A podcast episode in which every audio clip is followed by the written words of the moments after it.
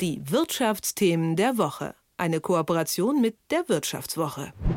Bayer, ein richtig mächtiger Konzern, ein wirklicher Big Player. Eigentlich läuft es ganz gut, aber einige Investoren sind trotzdem nicht zufrieden und stellen den Vorstand in Frage. Warum das und was soll sich an der Unternehmensstruktur verändern? Darüber spreche ich mit Jürgen Salz von der Wirtschaftswoche. Schönen guten Morgen. Guten Morgen. Bayer, damit verbinde ich erstmal Medikamente. Das ist aber noch nicht alles, oder? Was macht denn Bayer noch? Äh, die machen schon noch was anderes. Also Bayer macht, macht, hat ja Monsanto übernommen vor einigen Jahren und das größte Geschäft ist, was sie seitdem betreiben, ist eigentlich das Geschäft mit Pflanzenschutzmitteln und Saatgut für die Landwirtschaft. Und bei den Medikamenten gibt es auch äh, zwei verschiedene Sparten. Es gibt einmal die verschreibungspflichtigen Medikamente, Mittel gegen Krebs beispielsweise oder Blutgerinnungshemmer. Und dann gibt es die rezeptfreien Medikamente. Und da ist das bekannteste, was man von Bayer kennt, das, äh, das Aspirin natürlich. Mhm. Viele Investoren sind verunsichert oder gar verärgert. Worin liegt denn deren Unmut begründet?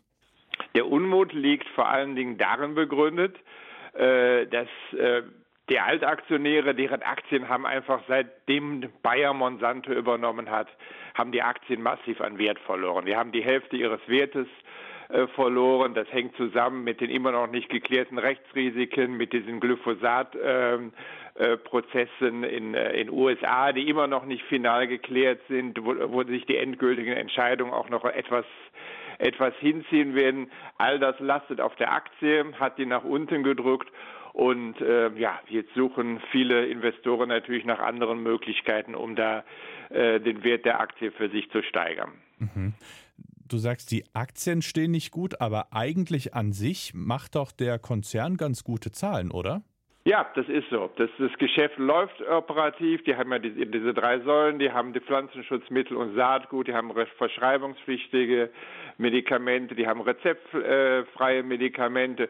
Überall läuft es ganz gut. Umsatz und Gewinne äh, steigen. Mhm. Nur das, nur das Problem ist, ja, das hilft der Aktie alles nicht auf die Sprünge. Die Aktie wird erst einen Schub machen, wenn diese Glyphosat-Prozesse in den USA geklärt sind und wenn endgültig klar ist, wie viel Bayer dafür äh, bezahlen muss. Da helfen jetzt leider die ganzen guten Zahlen nicht so wirklich weiter. Mhm. Mit Glyphosat hingen ja auch einige Forderungen der Investoren zusammen. Was genau fordern die denn? Die Investoren äh, fordern eigentlich fordern zweierlei. Es wird in absehbarer Zeit einen, äh, einen neuen CEO bei Bayer geben, so der Vertrag vom jetzigen CEO von Herrn Baumann. Ähm, der läuft noch bis äh, Frühjahr 2024. Das heißt, der Aufsichtsrat sucht im Moment nach einem Nachfolger oder Nachfolgerin. Und da ist eine Forderung der Investoren, dass sie natürlich bei der Auswahl dieses neuen CEOs oder der neuen CEO äh, mitreden wollen. Und zum anderen, das hängt damit zusammen, fordern einfach viele Investoren, um den Wert ihrer Aktien zu steigern, dass sich Bayer aufspaltet oder dass sie zumindest einen Bereich abspalten. Gedacht ist da an die, äh, an die rezeptfreien ähm, Medikamente. Die Investoren wollen solche Auf- oder Abspaltungen, weil sie sagen, damit kann der, kann der Wert von Bayer und damit der Wert der Aktie gesteigert werden, weil ja, also diese klaren, abgegrenzten Geschäfte einfacher zu führen sind und auch ähm, klare abgegrenzte Unternehmen mit einem klaren Fokus an der an der Börse besser bewährt werden als ein Unternehmen, was äh, in mehreren Geschäften tätig ist. Mhm. Und wie steht der Bayer Vorstand zu diesen Forderungen? Der Bayer Vorstand lehnt das ab. Dazu haben sie auch Gutachten in Auftrag gegeben. Sie sagten, wir wollen einfach, wir wollen nach wie vor ein Unternehmen bleiben, was, äh, was drei Säulen hat äh, Agrar, Pharma und rezeptfreie Medikamente und die argumentieren damit, dass es zum Beispiel mit zwischen Agrar und, äh, und Pharma große Synergieeffekte geben würde, zum Beispiel bei den ähm, Basistechnologien, bei den Nutzen Zell- oder, oder Gentechnologien. Ähm, das ist aber viele Experten, auch mit denen ich gesprochen habe, die sagen einfach, die, die Synergien zwischen beiden, das ist einfach, das ist sehr überschaubar. Also da ist mhm. nicht, da ist nicht wirklich viel drin. Und es gibt auch wenig Gemeinsamkeiten zwischen den verschreibungspflichtigen Medikamenten und den rezeptfreien Medikamenten. Bei den verschreibungspflichtigen steht vor allem die Entwicklung im Mittelpunkt, also neue Medikamente dann zu äh, kreieren und zu finden. Und bei den rezeptfreien Medikamenten geht es um das ähm, um das Marketing vor allen Dingen, um das Marketing äh, bewährter Präparate. Da ist also auch nicht so viel Gemeinsamkeit. Mhm.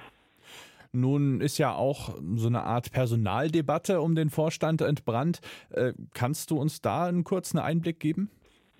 Ja, das, also die, äh, die Personaldebatte läuft, weil der Aufsichtsrat ja schon ähm, seine Fühler ausgestreckt hat und es sind natürlich einige ähm, interne Kandidaten im Gespräch, der Finanzvorstand, der Pharmachef von Bayer, Herr Oelrich, der zuletzt sehr aufgefallen ist, auch mit sehr positiven Nachrichten. Ähm, die Investoren sagen aber, uns wäre lieber ein CEO oder eine CEO, der oder die von außen kommt, mhm. weil es da einfach äh, besser mitgeht, einschneidende Maßnahmen wie zum Beispiel ähm, Aufspaltung oder Abspaltung durchzusetzen. Ein CEO, der von innen kommt und der mit dieser Bayer-Kultur und Bayer-Denke aufgewachsen ist, der würde das, äh, der würde das nie machen. Da ist jetzt so der der ein oder andere äh, Name im äh, Gespräch, zum Beispiel Frau Dubourg, die im Vorstand von der BASF sitzt. Aber so den ganz heißen Tipp, äh, wer das denn nun werden könnte, den gibt es leider noch nicht. Mhm. Zum Abschluss interessiert mich noch so eine kleine Prognose von dir. Äh, wie wird sich dieses Spannungsfeld Vorstand, Investoren möglicherweise entwickeln und was bedeutet das dann für den Konzern? Das ist schon ernst für Bayer, mhm. weil also der, der, der, der Frust sitzt wirklich tief bei vielen Investoren und der ist auch seit Jahren da und hat sich jetzt immer mehr aufgebaut. Für Bayer kommen da auch die, ähm, die, Einschläge, die Einschläge einfach näher. Und äh, der Konzern muss halt gucken, wie er, äh, wie er damit umgeht. Ob sie sich am Ende durchsetzen, weiß ich noch nicht, aber es gibt, eine, es gibt eine hohe Wahrscheinlichkeit. Es gibt einige wichtige Aktionäre, die sich noch nicht dazu positioniert haben zu diesen Forderungen. Ähm, aber ich bin auch einfach der Meinung, dass der, dass Bayer seinen Aktionären auch äh, eine Perspektive äh, bieten muss, nachdem die, die Aktie so da niederliegt, müssen sie doch irgendwie mal ein Angebot machen oder sagen, wie sie den Wert der Aktie dann äh, steigern wollen. Die Einschätzung von Jürgen Salz von der Wirtschaftswoche. Vielen Dank. Ich danke auch. Schönen Tag noch. Tschüss. Die Wirtschaftsthemen der Woche. Eine Kooperation mit der Wirtschaftswoche.